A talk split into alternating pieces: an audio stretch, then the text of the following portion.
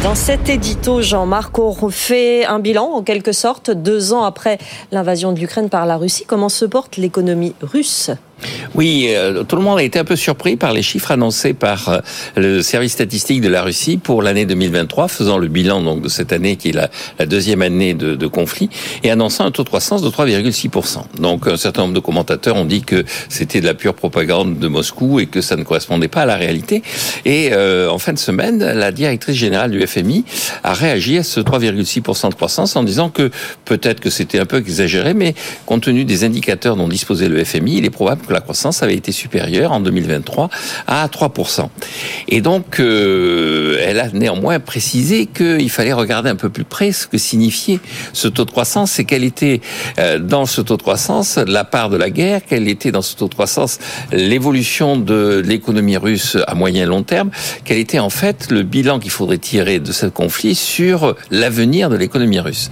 Et donc, elle a rappelé que, en fait, l'économie russe, qui était une économie de rente dans les années 2000, axé sur le pétrole et qui était en train de se changer, de se réformer avec l'objectif de devenir une économie plus en pointe, davantage vers les nouvelles technologies, a complètement basculé maintenant vers une économie de guerre. L'essentiel de la croissance s'est fait sur la production de euh, d'armes, sur la production de munitions et une économie de contrebande, c'est-à-dire que les sanctions qui ont été prises contre la Russie a incité le gouvernement russe à chercher des complices euh, pour contourner ces sanctions et donc euh, ces complices, ces États contrebandiers, comme on le disait au 19e siècle en parlant de, l'action des, États qui aidaient le Royaume-Uni contre le blocus continental de Napoléon, ces États contrebandiers ont exigé de la Russie des prix qui étaient des prix cassés. La Russie écoule maintenant son pétrole à 50, 60 dollars au mieux le baril, alors que le prix est aux alentours de 80 dollars. Et donc ce que conclut euh, la directrice du FMI, c'est qu'en fait, la croissance potentielle, la croissance d'avenir de la Russie a été considérablement euh, abaissée par euh, ce conflit. C'est-à-dire que la Russie a perdu une partie de son capital humain. Tout un tas d'ingénieurs, tout un tas de gens de haute formation sont partis. La Russie a un appareil industriel qui est maintenant totalement tourné vers la production d'armes. Et donc, une fois que la guerre sera terminée, il n'est pas sûr qu'il y ait des débouchés à cette activité. Et la Russie aura perdu une partie de ses réserves monétaires en ne facturant pas le pétrole au prix auquel aurait pu obtenir sur un marché international. Donc, euh, résultat en trompe-l'œil, 3,6% à court terme, mais à moyen terme, des problèmes pour la Russie. Merci beaucoup Jean-Marc Daniel. Allez, on va faire un point Euronext tout de suite. Avec vous, les marchés. Et quelle est la tendance à la mi-journée, Haute-Kersulek eh bien, il ne se passe pas grand-chose depuis l'ouverture en repli hein, sur le CAC 40, euh, moins 0,3%, 7665 points. Ce que les marchés attendent, et donc avec un petit stress, euh, c'est ce chiffre d'inflation euh, américaine. Le CPI, il est important parce qu'il va être décisif dans le calendrier de baisse de taux de la Réserve fédérale. S'il tombe proche du consensus hein, attendu à 2,9% sur un an, ce sera bon signe. Et là, on pourra espérer peut-être voir du vert d'ici la fin de journée. En tout cas, dans la composition de l'indice, on s'en sort très bien pour Michelin qui prend la tête du CAC 40, plus 8% après sa publication euh, hier soir. Un résultat opérationnel euh, record hein, pour euh, l'équipementier et également un rachat d'actions annoncé. C'est ça d'ailleurs qui plaît aux actionnaires ce midi. L'action qui vaut 33,29 euros du côté des baisses des valeurs technologiques. Tiens, ST Microelectronics ou encore Dassault Systèmes qui perdent 2%.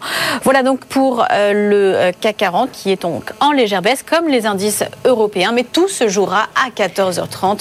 Le chiffre de l'inflation américaine sera dévoilé. Et on le suivra évidemment sur BFM Business. Merci beaucoup, Aude Kersulek. Dans un instant, on est avec vous. Nos experts se préparent. Quelle est la question du jour, Sofiane? Dans un instant, on se posera cette question. Avancer les dépenses professionnelles de votre poche, est-ce que c'est un motif de stress ou est-ce que c'est plus pratique?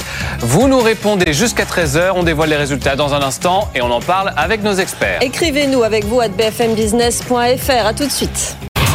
BFM Business, c'est toute l'information économique et financière gratuitement à la télévision.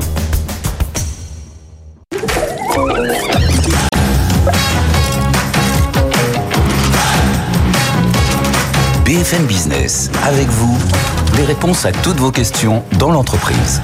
Sandra Gandoin. Et nous y voilà enfin avec vous. Les réponses à toutes vos questions, vous nous les posez. Il y a une adresse à connaître, Sofiane. Avec vous à bfmbusiness.fr et puis nous sommes en direct et en live sur LinkedIn et sur YouTube. Vous pouvez poster vos commentaires. On les lira et on les découvrira en direct. Je vous présente nos experts du jour, nos expertes. Il y en a beaucoup aujourd'hui. Pierre-Yves, vous devez vous sentir un petit peu en minorité. Il y a beaucoup de femmes sur ce plateau. Eh bien, tant mieux. Sandrine Evangelista, créatrice de Leader for a Good Planet. Bonjour Sandrine. On va parler de leadership avec vous. Pierre-Yves Pasquet, bienvenue dans cette émission. Vous êtes fondateur de Commerceau, spécialiste de la lutte anti-gaspillage. On va en parler dans le cadre de l'entreprise. C'est très important. Émilie Corchia, bonjour. PDG de My Job Glasses. On va parler des jeunes en entreprise, des carrières en entreprise avec vous. Et puis, notre juriste du jour. Bienvenue Audrey Sanchez. Vous êtes avocate en droit social au cabinet Jantet et vous êtes souvent très sollicité, les juristes. Alors préparez-vous pour cette émission. Il y aura certainement beaucoup de, de questions. La première question, Sofiane. On commence avec vous, Sandrine Evangelista, notre spécialiste en leadership. Ça fait trois stagiaires que je recrute qui ne sont pas à la hauteur de mes attentes. Comment me prémunir d'une autre erreur de recrutement? Sandrine. Très bonne question. Moi, ce qui m'interpelle dans la question, c'est trois stagiaires. Euh, ça fait beaucoup. Ça fait beaucoup. Euh, C'est-à-dire que la première fois, on peut se dire qu'on n'a pas de chance. La deuxième fois, on peut se dire qu'on n'a vraiment pas de chance. Et la troisième fois, peut-être qu'il y a un vrai problème de projet d'entreprise. Au-delà de ça, alors vous allez me dire, c'est quoi le lien? Euh, Et il y en a un, vous allez comprendre. Quel est le rapport de cet entrepreneur à l'argent? C'est-à-dire? C'est-à-dire. Euh, ce que j'observe souvent, ce qu'on observe beaucoup en mission euh, chez Leaders for Good Planet, c'est que euh, on lésine sur le recrutement. Donc, on va prendre des profils qui sont sous-dimensionnés pour faire des postes qui sont euh, des postes où on attend de l'expertise. Ce qui se passe, c'est toujours la même chose. On entend toujours les mêmes choses. Je suis mal entourée, euh, ils savent pas faire, ils comprennent rien, je suis obligée de tout refaire à leur place, etc. Donc, quand on entend ça, ou comme quand j'entends trois stagiaires, la question c'est est-ce que vous êtes capable d'investir sur vos ressources humaines et considérer ça comme un investissement? Parce que peut-être que votre attente, elle n'est pas en lien avec euh, votre exigence. Émilie, vous qui êtes spécialiste du jeune en entreprise, qu'est-ce que ça vous dit? bah, Moi, ce que, ce que ça me dit, c'est que peut-être que s'il n'est pas satisfait, c'est aussi parce qu'il n'a pas expliqué vraiment ce qu'il attendait. Ouais. Et que les jeunes n'ont pas pu euh, se projeter et donc comprendre concrètement ce qu'ils allaient venir faire au sein de l'entreprise. Donc moi, j'invite vraiment à être très explicite euh, sur concrètement qu'est-ce qu'on attend euh, du stagiaire, Ouais. comment va se dérouler son stage, quelles sont les missions qui vont lui être confiées? Et puis, euh, ce qui peut marcher aussi, c'est de faire rencontrer les stagiaires avant le recrutement d'autres collaborateurs de l'entreprise pour qu'ils comprennent concrètement où il met les pieds, quelles vont être ses missions et qu'ils puissent se projeter au mieux. Bon, sur une- un stage de six mois environ, on a le temps d'expliquer, on a le temps de faire rencontrer des gens, on a le temps un petit peu d'adapter les besoins. Est-ce que le stagiaire offre? Malgré tout Peut-être que le stage un petit peu plus long permet de, de mieux mettre en adéquation les deux, euh, Sandrine Oui, mais je pense que c'est une question de qu'est-ce qu'on attend. C'est-à-dire qu'aujourd'hui, euh, le stagiaire, c'est un peu la réponse euh, fourre-tout euh, pour euh, pour faire de pour absorber les surcharges. Ouais. D'accord? Euh, je trouve ça très bien d'avoir des stagiaires, mais il faut qu'ils soient managés. Donc, euh, on peut pas attendre d'un stagiaire euh, Ouais. le même niveau euh, d'une part de compétence et d'autre part de maturité que quelqu'un qui est senior. Sofiane Une question suivante pour notre spécialiste anti-gaspi, euh, Pierre-Yves Pasquier. Comment ma boîte peut s'organiser pour gérer ses invendus alimentaires et non alimentaires Euh, des quoi- Déjà, de quoi on parle pour une entreprise, les invendus alimentaires et non alimentaires, par Alors, exemple, le sujet dont on parle, c'est le sujet du gaspillage. Ouais. Euh, à l'échelle, euh, à l'échelle internationale, à l'échelle de l'Europe, c'est un, un problème euh, qui est vraiment colossal. Pour juste pour donner quelques chiffres, euh, le gaspillage alimentaire, euh, si c'était un pays dans le monde, à l'échelle de la production euh, de, de CO2 dans le monde, ce serait le troisième plus gros émetteur de CO2 mondial derrière la Chine et les États-Unis. Pour vous situer l'ampleur du, du problème, et il est d'autant plus difficile à traiter qu'en fait, il est réparti sur toute la chaîne euh, de la fourche jusqu'à la, la fourchette. Et donc, il est difficile à traiter. Donc, il est massif, mais en, même temps, il est diffus sur, euh, sur toute la chaîne. Et donc, du coup, euh, la question de l'auditeur sur comment le traiter, c'est effectivement une vaste question. Mais de base, c'est déjà une très bonne question, c'est qu'en fait, il a déjà une conscience qu'il y a un problème. Et ça, c'est le premier sujet qu'on rencontre aujourd'hui. C'est la maturité sur ce sujet-là, où bien souvent, les entreprises sont assez peu conscientes de l'ampleur du sujet parce que elles vont se dire ben, je donne déjà un petit peu à des associations ou euh, je jette peu on l'entend très souvent et donc Ouais. effectivement en pourcentage c'est peu, mais en valeur absolue, c'est souvent beaucoup. Oui, mais si on part du, principe, et là c'est le cas, qu'on a conscience et qu'on a envie de bien faire, mais c'est pas toujours facile, une fois qu'on en a conscience, bah d'avoir les bonnes pratiques. Alors c'est quoi les bonnes pratiques, par exemple? Ben, En fait, les bonnes pratiques déjà, c'est d'inclure en fait l'anti-gaspi au cœur de son, de son modèle, c'est-à-dire c'est pas je fais mon commerce, je fais mon activité, puis quand il me reste 10 minutes à la fin de la journée, je fais de l'anti-gaspi. Mmh. C'est vraiment inclure l'anti-gaspi au cœur, et donc c'est euh, mieux commander, mieux gérer mes stocks, mieux anticiper, mieux s'organiser, voilà. Euh, après, c'est créer des contacts avec des associations. Nous, aujourd'hui, on a plus de 2500 associations en France avec qui on va euh, travailler au coup par coup avec les entreprises qu'on va, va, solliciter. Mmh. Et en fait, derrière, c'est une organisation aussi logistique. Il faut accompagner le parcours logistique du produit. C'est bien souvent la clé, c'est que l'entreprise, elle est au point A, l'association au point B, avec des capacités logistiques qui sont les siennes. Et donc, nous, on vient faire le lien raccorder en fait cette, euh, cette, euh, faire ce lien physique en fait entre les deux. Mais déjà la prise de conscience, prenez note. Sofiane. Émilie Corchia, notre jeune, euh, en, tout cas vous aidez nos jeunes. C'est gentil Émilie Corchia qu'elle est jeune. Vous êtes tout à fait une jeune. entrée en matière. Comment aider ces jeunes justement autour de moi à bâtir leur projet d'orientation? Je ne suis pas spécialiste du secteur. Émilie. Alors justement, quand on n'est pas spécialiste du secteur, pour aider les jeunes à bien trouver leur voie, savoir ce qu'ils veulent faire, construire leur projet professionnel, bah, l'idée c'est euh, de les orienter et de leur permettre d'aller rencontrer des personnes qui font le métier, qui sont du secteur justement, et qui vont permettre de découvrir que parfois on a des clichés. Je vous donne un exemple. On parle beaucoup de la réindustrialisation euh, du pays en ce moment. Euh, l'industrie a une mauvaise image, et donc du mmh. coup, peu de jeunes sont peut-être intéressés par ce secteur, qui est pourtant. Bah, c'est pas très sexy quand même. Bah, c'est pas hyper sexy, en effet. On se dit que c'est peut-être pas trop fait pour les femmes. On se dit que ça paye mal, que ça pollue. Enfin, on a plein de clichés que ces eaux-là. Et donc du coup, bah, nous, ce qu'on va proposer, c'est d'aller rencontrer des collaborateurs, des collaboratrices de l'industrie, mmh. qui sont finalement les mieux placés pour expliquer ce que c'est. Parce qu'on n'a pas tous la chance de pouvoir aller dans une usine pour voir à quoi ça ressemble. Et nos usines se sont beaucoup modernisées.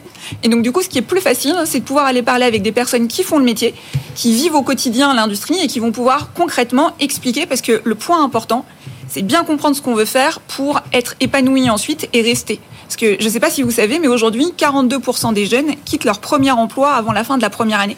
Parce que ce qu'ils avaient dans la tête et la réalité du métier, c'est pas la même chose. Mm. Donc tout ce qu'on va pouvoir faire pour créer des ponts avant, permettre aux jeunes de vraiment découvrir de l'intérieur ce qui est un métier, ce qui est une entreprise qui recrute, etc., etc.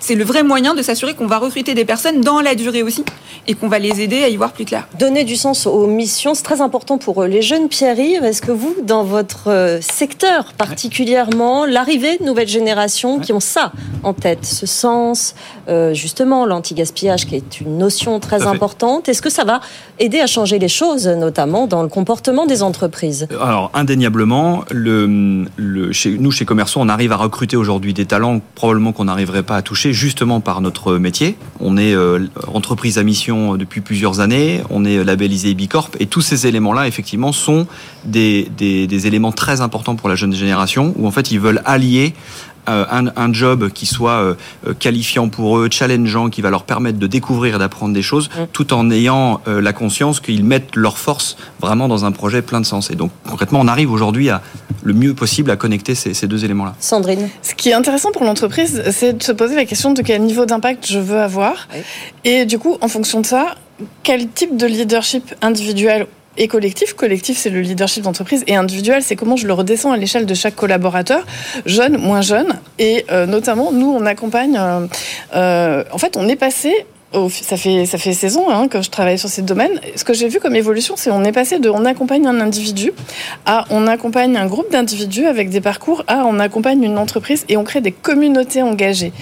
Et en fait, euh, cette notion de communauté qui correspond euh, à ce qu'on retrouve aussi sur les réseaux sociaux, etc., correspond très bien finalement euh, aux jeunes, enfin à leurs attentes et à leur façon de fonctionner. J'ai envie de dire native aussi vous continuez à nous poser vos questions sur BFM Business. On est avec vous. Posez vos questions à nos experts à l'adresse avec vous at bfmbusiness.fr. Sofiane. Et vous continuez à réagir à cette question qu'on vous a posée sur les réseaux sociaux de BFM Business.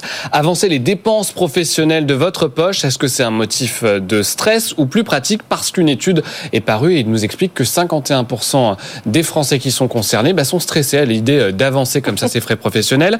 Et vous êtes nombreux à avoir réagi. Pierrick nous écrit quand j'étais alternant, il était compliqué d'expliquer à mes chefs qu'avancer trois jours d'hôtel, plus transport, plus repas quand tu gagnes 800 euros, c'est inconfortable. On le comprend évidemment. Véronique, qui est consultante moyen de paiement, justement. Tout dépend de la façon dont les frais sont gérés. Il vaut mieux un forfait jour, par exemple, que 6 tickets café plus repas, avec un outil très lourd de déclaration. Franck, que visiblement la question énerve beaucoup. C'est juste mort, quatre points d'exclamation. J'avancerai jamais, Ça c'est clair et net. Voilà, au moins c'est fait. Et Loïc, qui a un peu d'humour et nous dit, bah au moins ça offre des miles sur la MEX, comme quoi on prend toujours. c'est pas complètement faux. La question suivante. Question suivante pour notre experte juridique du jour, c'est vous, Audrey Sanchez. La première question qu'on vous pose, mon employeur veut faire passer un test pour vérifier que je n'ai pris ni drogue ni alcool. Est-ce normal? Oui, tiens, est-ce qu'on est, qu'on a le droit de faire ça, Audrey? Alors, on peut le faire si, euh, si le règlement intérieur le permet. C'est-à-dire que le règlement intérieur euh, doit prévoir la possibilité euh, de faire passer des, contrôles d'alcoolémie ou un dépistage de, stupéfiants, par exemple, mais sous certaines conditions. Donc euh, l'une des conditions, c'est que euh, le salarié euh, qui fera l'objet du contrôle occupe des, fonctions qui peuvent, par, leur essence, par leur nature, créer un potentiel danger. c'est typiquement le cas des, conducteurs de véhicules. Mmh. Et puis la seconde condition, c'est que le salarié qui fait l'objet de ce contrôle puisse contester, bah, puisse contester le contrôle, notamment par le biais d'une contre-expertise. Donc si ces conditions sont réunies, donc ça dépend évidemment euh, des, fonctions de l'auditeur, mais si ces conditions sont réunies, il ne pourra pas s'y opposer. Ça veut dire qu'il n'y a pas dans tous les règlements intérieurs une, interdiction d'alcool, par exemple, parce que certes, le chauffeur, c'est une obligation de sécurité, ça passe par là, mais enfin, quand on est en mhm. public, quand on est dans la restauration, on ne peut pas être ivre non plus.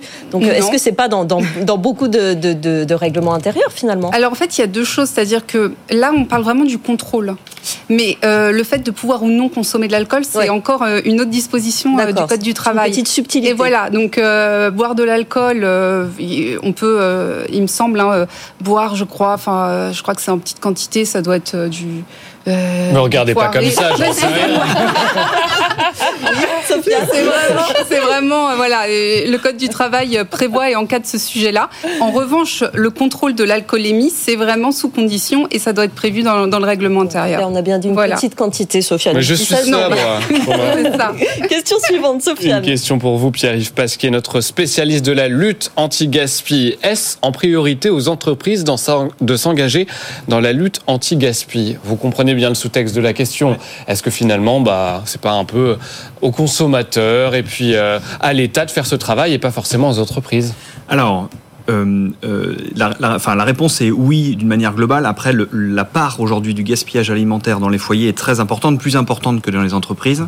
Maintenant, aujourd'hui, il y a beaucoup d'études qui ont prouvé que euh, être euh, vraiment vertueux sur cette politique anti-gaspillé et communiquer, une entreprise puisse communiquer de manière très euh, concrète sur le fait qu'elle elle se, bat contre le gaspillage, est un, élément, un vecteur très important, un argument d'achat et de, de venue dans un magasin, par exemple, pour un, pour un consommateur. Donc, en fait, aujourd'hui, on crée un impact économique. Euh, par exemple, nos clients l'année dernière ont fait plus de 100 millions d'euros d'économies cumulées. Donc, on parle de quelque chose d'assez massif. C'est comme ça qu'il faut leur parler aux entreprises. Alors, mais c'est effectivement comme ça qu'on leur parle, bien sûr. Mais on parlait tout à l'heure du sujet de la maturité. Euh, donc, c'est exactement euh, le sujet auquel on s'attache, c'est de leur dire, ben, on va essayer de vous montrer que vous avez un impact économique et un intérêt. Mais effectivement, il y a un enjeu de communication aussi euh, très fort. Est-ce que c'est de la bonne pub Vous parlez de communication. Euh, est-ce qu'on peut afficher un logo, dire je suis en pointe dans mon entreprise dans la lutte anti-gaspi? Il y a des labels comme ça On peut mettre en avant? par exemple, le label Bicorp va euh, en fait aujourd'hui noter une action, par exemple une action de valorisation des invendus ou de préservation des, ressources. Ça va être par exemple noté dans, dans, ces labels, mais plus globalement expliquer que vous accompagnez les associations, que vous avez donné des tonnes de marchandises à telle ou telle association, au Resto du Cœur ou aux banques alimentaires, c'est évidemment très positif en externe mais aussi en interne pour, euh, voilà, pour reparler aussi du sujet du jour sur les équipes en interne, donner du sens euh, à nos employés sur le fait qu'on ne jette pas nos produits et on va aller euh, nos fins de stock les donner au Resto du Cœur ou à la banque alimentaire, c'est très important. Oui, on le dit mais on le fait surtout hein, parce que là on n'est plus au greenwashing, ça commence à se voir effectivement. Sofiane, de quoi on va parler dans, dans quelques minutes? La eh ben, teasing. Oui, d'une drôle d'histoire, d'une drôle d'épreuve pour sélectionner les candidats à un entretien d'embauche. Une dictée pour les sélectionner et pour éliminer, il faut avoir la moyenne, sinon on passe pas les autres épreuves. Qu'est-ce que vous en pensez? On en parle dans un instant avec nos experts. Vous avez le temps de la publicité pour prendre vos stylos répondre à la dictée, ne pas faire de faute, et si tout va bien, on se retrouve juste après. Vous êtes sûr que vous n'avez pas bu, Sophia je, pose la question comme ça, non Très bien, on y reviendra. Avec modération, évidemment, hein, ça, reste, ça tombe sous le sens. On continue, hein, nos experts sont là évidemment pour répondre à toutes vos questions. Écrivez-nous avec vous à bfmbusiness.fr. On est en direct sur les réseaux sociaux. À tout de suite.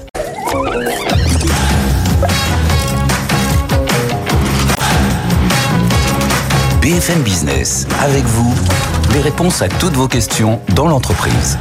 Sandra Gandoin.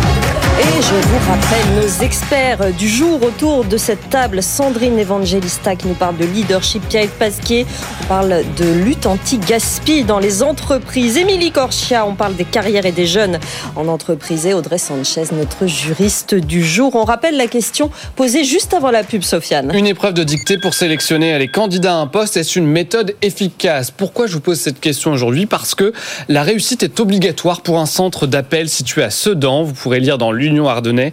Euh, le cas de ce groupe euh, In, Intelsia, pardon, qui recrute sans diplôme. La seule condition, c'est de réussir une batterie de tests dont la sacro-sainte épreuve de la dictée. Elle est éliminatoire. Il faut obtenir au moins la moyenne, 10 sur 20, sinon c'est fini. Alors, parmi ce qu'on regarde, c'est l'accord des verbes au pluriel, l'accord du participe passé, la ponctuation. C'est très précis. Niveau des élèves de sixième, c'est pas toujours gagné parce qu'on se dit sixième ça va, mais c'est pas toujours simple. Souvenez-vous de votre dictée passée. Euh, donc, est-ce que vous, vous trouvez ça bien ce test de dictée ou pas? Émilie alors moi je pense que, enfin je peux comprendre qu'on ait besoin de vérifier l'orthographe et en effet euh, si la personne doit écrire et elle représente l'entreprise donc il faut qu'elle écrive bien. Après je, me questionne sur la dictée. Euh, j'encouragerais plutôt à proposer à la personne de venir faire ce qu'elle va faire. Donc je ne sais pas si la, personne est censée écrire quelque chose, on lui demande d'écrire quelque chose et puis on voit si son orthographe est impeccable ou pas. Mais le côté dicté me paraît un peu infantilisant.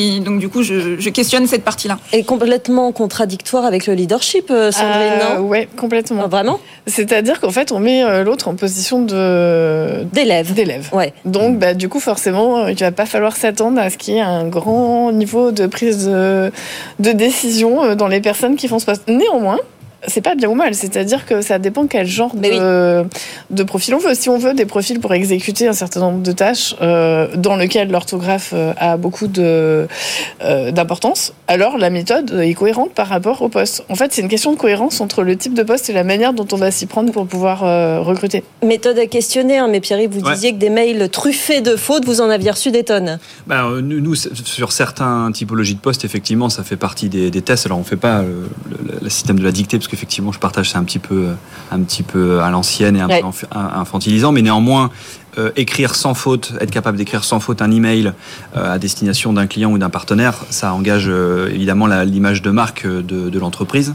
et son sérieux, sachant que nous on est dans un contexte B2B, donc oui, on le, on le vérifie, c'est un point de vérification. Est-ce qu'on peut refuser à l'entrée de l'entreprise comme ça, déjà refuser une dictée Audrey, dans, dans, ce genre de circonstances Alors, est-ce qu'on peut refuser une dictée En tout cas, les résultats, c'est ça, s'ils si, ne nous conviennent pas. Ou en tout cas, de faire une épreuve lors d'un recrutement, est-ce que juridiquement, on est Alors, juridiquement, c'est vrai que, euh, à ma connaissance, alors on parlait tout à l'heure euh, entre nous de discrimination, mais finalement, si on regarde ce que dit le Code du travail, euh, on nous dit on peut pas discriminer quelqu'un à l'embauche par rapport à son sexe, par rapport à sa religion, etc., mais pas par rapport à ses capacités de rédaction. Donc, c'est vrai que ça va bien au-delà de ce que nous dit le Code du travail. Moi, je, je suis vraiment d'accord avec le fait de se dire à partir du moment où c'est inhérent aux fonctions, euh, si c'est si dans le cadre des fonctions que la personne sera occupée, enfin devra occuper, c'est quelque chose qui lui est demandé, je trouve euh, que, que voilà, ça peut ça peut effectivement s'entendre.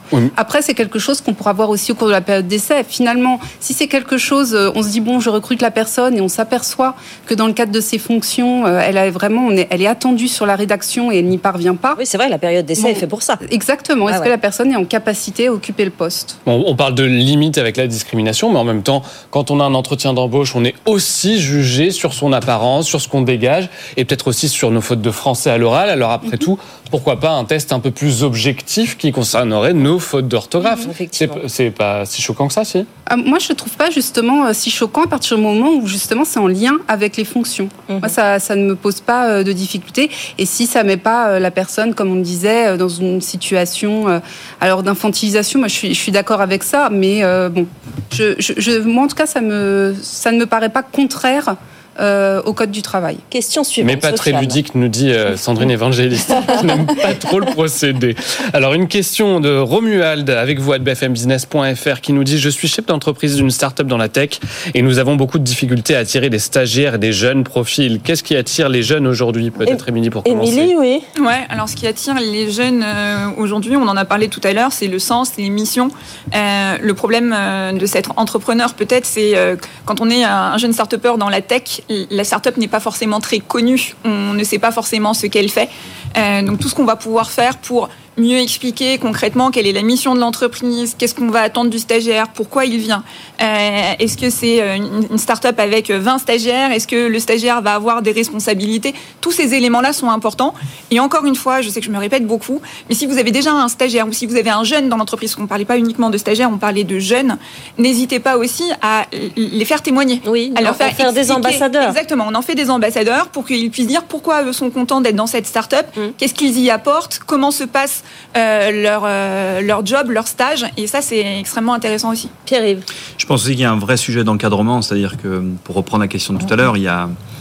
Enfin, en fait, un stagiaire, c'est un étudiant avant tout, et donc euh, il, est là pour apprendre son futur métier ou découvrir un métier. Et donc, en fait, il, est, il ne peut pas, il ne doit pas être autonome. Donc, s'il n'a pas un minimum, une bande passante suffisamment importante, exactement, de la part de son manager, c'est sûr que c'est vous à l'échec. Sandrine. Ce qui rejoint le sujet de la start-up, parce que ça dépend aussi dans quelle phase elle est. Euh, parce que ce qu'on observe beaucoup, nous, c'est dans les phases d'hypercroissance, par exemple, on met en place des parcours et des communautés euh, d'onboarding des collaborateurs, stagiaires, jeunes, moins jeunes, etc. Parce qu'il y a à s'intégrer dans une culture d'entreprise. Euh, et donc, eh bien, c'est bien d'attirer, c'est nécessaire, mais après, il faut garder. Et ça prend du temps. Et vous nous disiez tout à l'heure que parfois on accumule les stagiaires, et donc là on nous parle de stagiaires et des jeunes profils. Vous nous disiez tout à l'heure que c'était pas tout à fait la même chose. Un profil junior n'est pas un stagiaire. Non, tout à fait. Et dans les taux de, enfin, les, pourcentages de gens de, ces profils-là qui passent les périodes d'essai, euh, c'est un tiers. Donc mm. c'est pas beaucoup en fait. Donc il y a à attirer et à fidéliser parce que le coût du recrutement, il est, euh, il est élevé en fait et, de, de, ces différentes opérations qui doivent, euh, si elles, se, mm. si elles se renouvellent, euh, effectivement. Vous continuez à nous poser vos questions. On est en direct sur BFM Business. Nos experts de l'entreprise sont avec vous question tombe aujourd'hui, eh Sofiane. Oui, une question de Julien par mail avec vous à bfmbusiness.fr. Pour tout vous dire, on comptait pas y revenir, mais c'est une question qui fait à chaque fois débat. Exactement. Donc on vous la repose parce que euh, depuis quelques semaines, on en parle beaucoup. Euh, notre experte juridique, vous, vous allez peut-être pouvoir répondre, Audrey Sanchez. Lors d'un arrêt maladie, est-ce qu'on génère des congés payés? Il y a eu du changement. Ah oui. Alors il y a eu du changement, euh, notamment par rapport à la, à la décision du Conseil constitutionnel qu'on attendait un peu tous. Et puis finalement, le, mystère reste entier puisque le Conseil constitutionnel est venu nous dire que euh, les dispositions du Code du travail euh, qui excluent euh, les salariés en, arrêt maladie d'un droit à congé payé, en arrêt maladie simple, hein, non professionnel d'un droit à congé payé, donc que ces dispositions du Code du travail sont conformes à la Constitution. Donc finalement, mmh. désormais, alors, désormais, on attend finalement le choix à venir du législateur. Euh, sachant que le gouvernement, lui, avait plutôt préconisé euh, l'acquisition de congés payés, mais plafonné à quatre semaines par an. Mais on est encore en attente de réponses concrètes sur euh, l'évolution de la législation, finalement. Mais c'est vrai qu'il y a un gros enjeu pour les entreprises. Question suivante, voilà, pour ce point juridique. Une question de Gédéon sur LinkedIn qui, fait, qui alimente nos débats, justement, sur la question des stagiaires. Pour une entreprise qui, qui attend beaucoup de stagiaires, combien de temps, pendant combien de temps doit les accompagner avant de se forger un jugement, Sandrine? Hmm, c'est une bonne question. Euh, bah, euh, c'est comme une période d'essai, hein, 3 ou 6 mois, j'ai envie de dire. Euh, généralement, quand on observe les gens pendant 3 à 6 mois, déjà, on a une bonne idée. Moi, je, suis, je pousse, je répète, mais je pense que c'est vraiment important d'avoir des processus d'intégration et pas juste les livrets d'accueil quand il existe.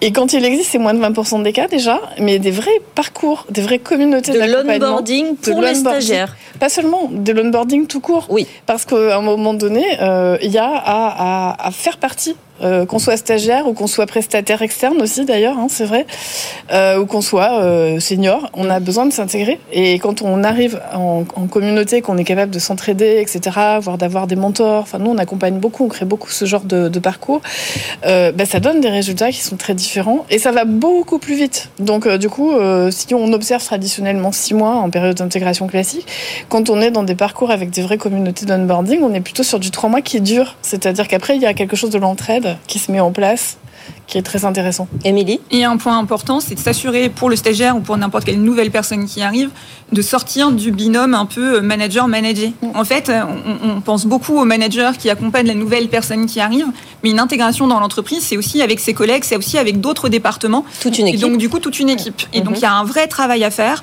au niveau de l'onboarding et notamment chez les jeunes générations parce que encore une fois elles ont besoin de sens, elles ont besoin de comprendre comment ça fonctionne, elles ont besoin de comprendre avec qui elles vont travailler et quelles sont les interconnexions qui vont se créer. Et donc du coup, plus on va pouvoir passer de temps dans l'arrivée de la personne pour lui présenter les autres services, pour créer du lien, pour lui permettre d'aller déjeuner avec d'autres personnes ouais. que simplement son équipe euh, au sens premier euh, du terme, et plus la personne sera bien intégrée et risque de rester sur la durée. Donc c'est vraiment aussi ça dans l'idée euh, d'attractivité jusqu'au bout et d'insertion euh, dans l'entreprise. Pierre-Yves? Nous, chez Commerçons, on recrute quasiment plus de stagiaires. On a plutôt favorisé les alternants et les apprentissages. Pourquoi? Parce qu'en fait, l'inconvénient, c'est qu'ils sont euh, là par principe en alternance, donc euh, un peu en école, voilà. Mais premièrement, leur statut, c'est des statuts salariés, donc ils, ils, ils prennent part vraiment à l'équipe, premièrement. Deuxièmement, on privilégie plutôt des contrats de, de 12, voire même 24. Donc ils sont là plus longtemps. Et donc ils sont là plus longtemps. Ouais. Donc en fait, ils ont euh, un temps de décantation naturel, euh, ce qu'on disait, ouais. sur l'arrivée, euh, connaître ses collègues, le, les, les processus de l'entreprise. Et donc ça permet en fait d'avoir quand même globalement des meilleurs résultats en termes d'intégration. Et après, derrière, c'est plutôt des profils qu'on garde en contrat CDD, CDI. Sandrine? Je reviens sur cette notion de créer communauté, faire du lien. Euh, effectivement, dans les jeunes générations, mais pas que, il y a ce besoin de sens qui est très fort. Et ce besoin de sens, c'est plus une relation euh, bipartite avec le manager, c'est une, une, un collectif. On a vu, par exemple, je vous fais des retours d'expérience de, de, de, choses qui ont bien fonctionné, des communautés d'onboarding qui vont jusqu'à faire euh, de la recommandation d'autres profils. D'accord? Parce qu'ils sont satisfaits. Ça marche ultra bien. Oui. La recommandation, c'est le bouche-oreille, c'est ce qu'il y a aujourd'hui. Euh, c'est l'une des meilleures manières de recruter et de fidéliser. Et pourquoi ça marche? Parce qu'en fait, il y a ce travail de tisser des liens. Euh, donc, euh, ça peut être pour des stagiaires qui recommandent d'autres personnes, ça peut être d'autres personnes qui recommandent des alternants, etc. Oui. En tout cas, cette notion de communauté est très différenciante et finalement très très innovante encore aujourd'hui. Émilie un, un, petit mot quand même pour dire que les jeunes ont besoin de stages aussi. Euh, donc notamment là maintenant il y a le stage de seconde qui va arriver, oui. la dernière oui. en, en juin, etc. Donc en plus de celui de troisième, il y aura de troisième, il y aura un deuxième, oui. il y aura un deuxième stage. Je pense que c'est aussi dans nos rôles à nous, chefs d'entreprise, d'accueillir des jeunes, même si c'est sur une période très courte d'observation où en fait on va pas attendre grand chose d'eux, mais c'est pour aussi les initier à l'entreprise, leur permettre de voir à quoi ça correspond et les aider pour derrière après faire des apprentissages, faire des stages qui seront plus longs, mais c'est extrêmement important. Vous pouvez témoigner, hein, si vous préférez les alternants, les stagiaires, vous pouvez nous, nous, le dire sur notre adresse, évidemment. Sofiane. Et nous, on préfère poser une question à notre spécialiste de la lutte anti-gaspi, c'est vous, Pierre-Yves. Quelle réglementation encadre le don de produits? Pierre-Yves Pasquet. Euh, là encore question vaste. Il y a euh, donc là, la France est un peu championne du monde sur le sujet. Euh, Des donc... réglementations ou du don Cocorico Les deux. Alors un peu les deux quand même. Effectivement un peu les deux. Donc il y a il y a une série de lois qui datent euh, maintenant de 2016 avec la loi dite Garros qui impose euh, à l'époque donc la distribution alimentaire à ne plus jeter et à donner. Et on a suivi toute une série de lois qui intègrent les industriels, enfin les fabricants, la restauration collective et là plus récemment aussi tout le non alimentaire. Donc par exemple tous les les les, les, enfin, les magasins de vêtements, d'articles de sport, ainsi aussi sont concernés. Donc ouais. il y a une réglementation qui, euh, qui encadre ça et qui oblige aujourd'hui à ne plus jeter des invendus neufs juste au motif qu'ils sont invendus. Ouais. Et en plus, il y a une incitation fiscale euh, qui permet aux entreprises qui donnent ces produits de récupérer 60% de la valeur de, de, de ces produits en réduction d'impôt. Donc qui permet de s'affranchir du coût du traitement du déchet, respecter une loi anti-gaspi, faire une bonne action dont on parlait, et en plus générer un impact économique positif. L'anti-gaspi, ça rapporte, on n'arrête pas de vous le dire dans cette émission, il faut s'y mettre. Merci beaucoup euh, Pierre-Yves pour, euh, pour cette, euh, ces conseils.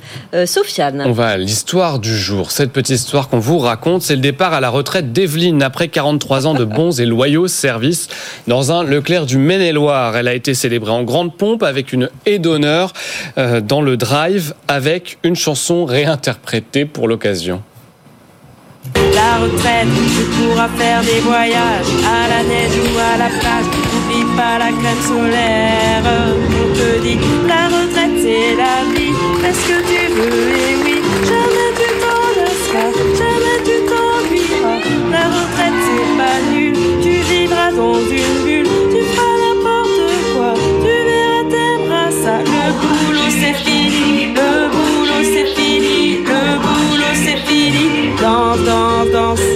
Le boulot, c'est fini. Le boulot, c'est fini. Evelyne qui a été célébrée en grande pompe dans son entreprise. On parle de l'intégration des jeunes, mais ça aussi, euh, en termes d'ambassadeurs derrière, après les seniors qui peuvent effectivement euh, peut-être euh, dire que l'entreprise bah, fait attention à, à ses salariés. C'est important aussi, Émilie C'est hyper important à tout moment en fait. Et euh, on parle beaucoup aussi du sens qui est nécessaire pour les jeunes. Puis c'est pas nécessaire que pour les jeunes, c'est nécessaire à tout moment de la vie. Les jeunes parlent peut-être plus fort que les autres, mais euh, à tout moment c'est important. Donc oui, il faut célébrer, il faut euh, devenir des ambassadeurs et il faut témoigner aussi euh, le plus possible. Sandrine Je voudrais témoigner de mon parcours personnel, Allez-y. professionnel. Euh, il m'a fallu quasiment 35 ans pour arriver dans une entreprise où j'ai vu pour la première fois un pot de départ à la retraite. Waouh, on Ouais. n'avait pas eu avant. Non, et en fait, euh, ça, ça signifie beaucoup finalement. Mm. Et, et, euh, je me rappelle très bien, j'étais rentrée ce jour-là, j'avais dit à mon mari, tu te rends compte, c'est la première fois que j'ai un pot de départ à la retraite. Mm, Ce qui veut dire que je peux me projeter finalement aussi. J'avais fait beaucoup d'entreprises euh, plutôt anglo-saxonnes, assez, euh, assez dynamiques, pour ne pas dire presque citron. Oui. Et euh, franchement, j'étais ultra heureuse la première fois que j'ai été à un pot de retraite. Elle n'a pas été célébrée dans un char comme ça, qui Non. bougeait comme dans la vidéo. mais, mais c'était waouh, ça y est, je suis enfin dans une entreprise où il y a des vieux, entre guillemets, ce qui veut dire que je peux aussi me projeter dans un parcours professionnel. Ré- réagissez évidemment sur, sur notre antenne, sur BFM Business. Envoyez-nous vos questions par mail, SMS ou en vidéo. Et il y a Ismaël hein, qui est très content, qui aime beaucoup cette, cette vidéo que Il vous avez préfère passée. ça à ma réinterprétation. euh, Oui, oui, oui, je crois effectivement. Ouais, La comprends. suite, Sofiane. On va passer à notre avocate, profiter de, de votre présence, Audrey Sanchez, pour cette question. J'ai entendu parler du compte épargne-temps universel. De quoi s'agit-il exactement? Alors, c'est une des promesses de campagne d'Emmanuel Macron. Donc, euh, c'est un dispositif euh, qui doit permettre euh, aux salariés qui le souhaitent euh, de travailler davantage à certains moments de leur vie, euh, quand ils sont jeunes, qu'ils ont moins de responsabilités familiales, pour ensuite travailler moins à d'autres moments de la vie.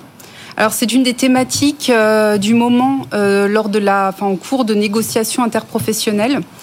euh, donc qui a été menée là au tout début du mois en même temps que justement l'emploi des seniors. Mmh. Et, euh, et donc on attend euh, la fin de ces négociations, la fin du mois de mars, pour savoir un peu ce qu'il en ressort, sachant qu'on n'est pas très optimiste.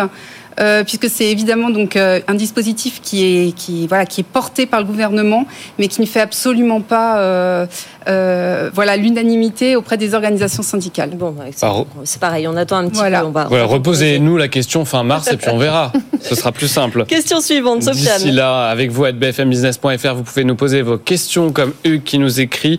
Bonjour, je travaille en tant que responsable des ressources humaines dans une coopérative agricole. Nous avons de grandes difficultés à attirer des talents et à faire parler de notre marque employeur. Qu'est-ce que vous pouvez euh, lui conseiller justement, Émilie? Eh ben, euh, c'est vrai, il y, a, il y a un vrai enjeu euh, de faire découvrir ces métiers. Nous, on a été euh, lauréat France 2030 dans ce sujet-là, en mettant en avant 1000 collaborateurs de l'industrie agroalimentaire, de l'agriculture et de la pêche, parce que c'est euh, des domaines qu'on ne connaît pas. Ouais. Pareil, je vous parlais de l'industrie tout à l'heure, sur lesquels on avait des idées reçues. C'est exactement la même chose euh, dans ce domaine-là. On a eu de la crise des agriculteurs il n'y a pas longtemps. On sait qu'il y a des problèmes, mais on ne connaît pas forcément concrètement les métiers, les opportunités. les- et, donc du coup, bah, c'est toujours la même chose. Expliquez, expliquez qui vous êtes, faites témoigner vos collaborateurs, donnez de l'information sur concrètement les missions. Et je pense aussi, et ça c'est un point très important, dans chaque job, arrêtons euh, de mettre en avant que les côtés positifs plus on expliquera concrètement à la fois les côtés positifs et les côtés, euh, parce qu'il n'y a aucun job dans lesquels on s'amuse toute la journée, et plus les personnes qui viendront en face comprendront réellement ce qu'ils vont y faire et accepteront à la fois les côtés positifs et les côtés plus négatifs. Et donc du coup, la transparence, je pense que c'est aussi une notion extrêmement importante, avec la nécessité euh, de venir témoigner. Donc on recherche toujours des ambassadeurs, si vous voulez venir expliquer concrètement ce que sont vos métiers. On vous accueille avec, avec plaisir et on met en avant votre entreprise et ça aidera aussi à la marque employeur à la fois de l'entreprise mais de toute la filière. Sandrine. Je trouve ça très intéressant de voir que finalement, il y a quelque chose qui s'est retourné ces dernières années. C'est l'entreprise qui doit euh, donner envie de venir, alors qu'avant, c'était quand même un peu l'inverse. Enfin, moi, dans ma génération... Le rapport de force a changé. Ouais, oui. ouais. Mmh, et c'est hyper intéressant. Et, et aussi, du coup, ça demande une vraie créativité. Je pense qu'on est à un carrefour où, il y a beaucoup de, choses à réinventer. Euh, typiquement, on a accompagné ce genre de problématique de marque employeur avec euh, euh, des web TV diffusés sur les réseaux sociaux, mais avec des vrais collaborateurs, hein, pas le truc entre guillemets à l'ancienne où on mettait les, collaborateurs modèles qui disaient tous les mots clés, tous les éléments de langage que l'entreprise voulait retrouver, des vrais gens qui des prennent la parole, des vrais témoignages, sous forme de web TV sous forme de podcast, etc. On, a, on crée beaucoup ce genre de choses et je trouve que c'est chouette parce que ça valorise les gens, ça fait, effectivement fait connaître le métier, puis ça valorise euh, l'entreprise, ça donne envie de venir, ça remet de l'humain, euh, ça remet de la dynamique. Euh, super, mais est-ce qu'il n'y a pas un petit côté fake où on voilà on est de toute façon on est on va pas dire du mal de l'entreprise on va forcément bien témoigner dans un beau cadre eh bien ben, filmé? eh ben écoute en fait ça dépend moi je enfin nous de la façon dont on l'accompagne ça moi j'y crois pas du tout parce que quand c'est fake on est les gens ne sont pas débiles, ils le sentent, on, le ressent, d'accord Donc pour que ça marche, justement, il faut sortir de ce truc euh, pub. Euh, mm. Pub pour l'entreprise, c'est partager un vécu, d'où l'intérêt de formats comme le podcast ou comme la web série ou des choses euh, assez créatives qui permettent l'échange en fait. Émilie? Un, autre enjeu, euh, créer des vocations auprès des plus jeunes notamment. Euh, les écoles maintenant, euh, vous savez que dès la cinquième, on va pouvoir aller témoigner dans les classes pour faire connaître les métiers. Et alors c'est une démarche des entreprises, comment on s'y prend justement? On est une boîte, on veut, on veut se faire connaître de, des lycées et des, écoles de la région, on fait quoi? Alors on peut en parler autour de soi si on connaît des, des, instituteurs, enfin des, professeurs, etc. Il y a des systèmes comme le nôtre aussi qui permettent de le faire. Et donc du coup de dire, bah voilà, j'ai envie de témoigner dans les classes. Et puis nous après on crée du lien avec euh, les professeurs qui sont en demande, parce que chaque professeur ne trouve pas forcément euh, des professionnels à faire intervenir. Et puis on a un enjeu aussi, c'est de sortir, de permettre à des métiers qui sont plutôt dans les zones rurales d'aller euh, dans les grandes villes et à des métiers qu'on retrouve plutôt dans les grandes villes d'être présents aussi dans les écoles euh, qui sont euh, dans des zones rurales. Oui, et donc du coup la visioconférence peut être un super moyen aussi pour les professeurs de faire intervenir des professionnels en classe et de faire découvrir les métiers. Donc du coup sur le côté agriculture, moi je rêve que dans Paris, dans Marseille, etc., dans toutes les écoles, on donne la parole aux agriculteurs pour faire connaître ces métiers, pour créer des vocations et permettre de rendre ça possible. Créer les vocations chez les petits Parisiens aussi. Ben, c'est très important. Il n'y a pas de raison que ce soit lié à l'endroit où on vit. C'est très important, tout à fait. Sofiane. Une autre question qui tombe en direct avec vous à bfmbusiness.fr, c'est Monsieur Pitt. J'imagine vous pouvez préciser votre nom si vous le souhaitez. Euh, quel est le rôle du RH pour sensibiliser aux besoins des alternants dans l'entreprise? Sandrine Evangelista peut-être? Euh, oui, alors effectivement, euh, souvent avoir des alternants ou des stagiaires, c'est ce qu'on se disait hein, depuis tout à l'heure, c'est un choix. Euh, j'ai envie de dire, politique d'entreprise. Donc le rôle du RH, il est majeur puisque finalement, euh, c'est lui qui va pousser. Parce que souvent, euh, notamment les stagiaires courts, on se bat pas pour les prendre. Ouais, voilà. Donc il y a un vrai rôle de d'engagement et de porter de porter ça dans l'entreprise, mais aussi du coup d'aider les managers justement sur comment on s'y prend pour que ça, que ça ait de la valeur ajoutée. Donc, euh, avec tout ce qu'on s'est dit précédemment, je ne vais pas faire de redite. Moi, j'ai une petite question. Juridiquement, une entreprise, euh, elle choisit des alternants ou des stagiaires, c'est son choix ou elle a une obligation en fonction de sa taille, en fonction de. C'est vraiment son choix? Oui, c'est son choix. Il n'y a pas d'obligation juridique à ce niveau-là, Audrey? Alors, euh, moi, ma connaissance, non, je, ne crois pas. Il faudrait que je regarde le point de plus près, effectivement. C'est une politique d'entreprise qui, est, qui est choisie, comme vous l'expliquiez tout à l'heure, Il y a des plafonds. Oui, il y a des maximums. Donc, c'est dans l'autre sens, en fait. Vous ne pouvez pas, en fonction de votre taille, n'avoir que des stagiaires. Euh, c'est fait justement pour éviter euh, de prendre ce que vous disiez tout à l'heure, de prendre des stagiaires, alors qu'en fait il faudrait embaucher euh, mm. des personnes à plein temps. Après, pour revenir sur la question, pour moi, le rôle des RH, c'est aussi et avant tout de former les managers. Oui. De former les managers à comment ça, je on pourrait faire des émissions entières sur la formation des managers, Émilie. On est bien d'accord. Oui, c'est vrai. C'est un vrai sujet et ça dépend. Et ça va être la première expérience professionnelle de ces jeunes. Donc, il faut qu'ils soient bien accueillis. Il faut qu'ils aient des managers formés en phase 2. Parce que l'image qu'ils auront de l'entreprise aussi et de leur futur travail passe par là. Sofiane. Une question pour notre juriste du jour, Audrey Sanchez. Mon employeur peut-il contrôler notre activité en permanence avec les logiciels dans l'entreprise? Ah, la surveillance, autre question. Oui, sujet effectivement assez récurrent. Dites-moi que non. On, attend un non franc C'est un non franc. C'est un non franc.